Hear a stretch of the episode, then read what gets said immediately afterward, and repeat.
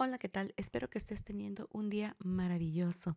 Bienvenida nuevamente a tu podcast Semillas de Luz para Mamá con Glendy Rodríguez en esta tercera temporada, tres meses de amor propio. Como habrás visto, hemos ido teniendo una serie de ejercicios, de reflexiones acerca de lo que representa nuestro amor propio, cómo irnos queriendo cada día más, cómo ir desarrollando ese hábito del autoamor.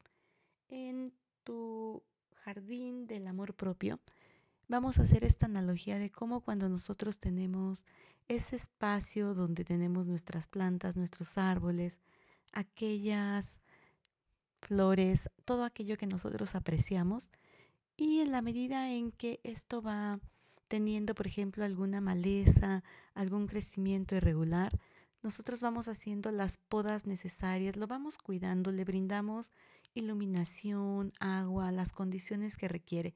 De igual forma es nuestro amor propio.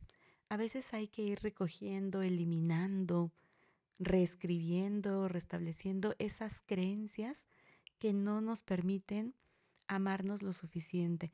Todos esos sentimientos que a veces nos atacan de, de no ser aprobadas, de necesitar más reconocimiento.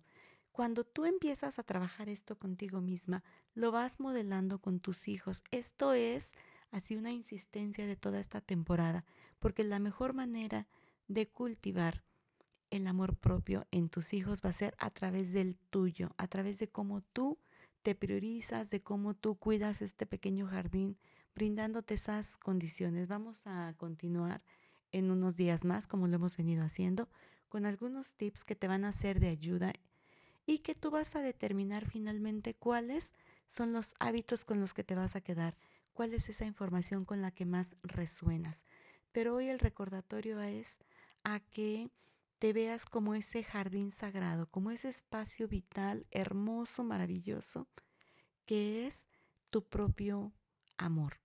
Y de esta forma tú vas a ir determinando cuáles son aquellos aspectos que te están haciendo falta y cuáles son aquellos que hay que ir eliminando porque ya no tienen nada más que hacer con tu vida.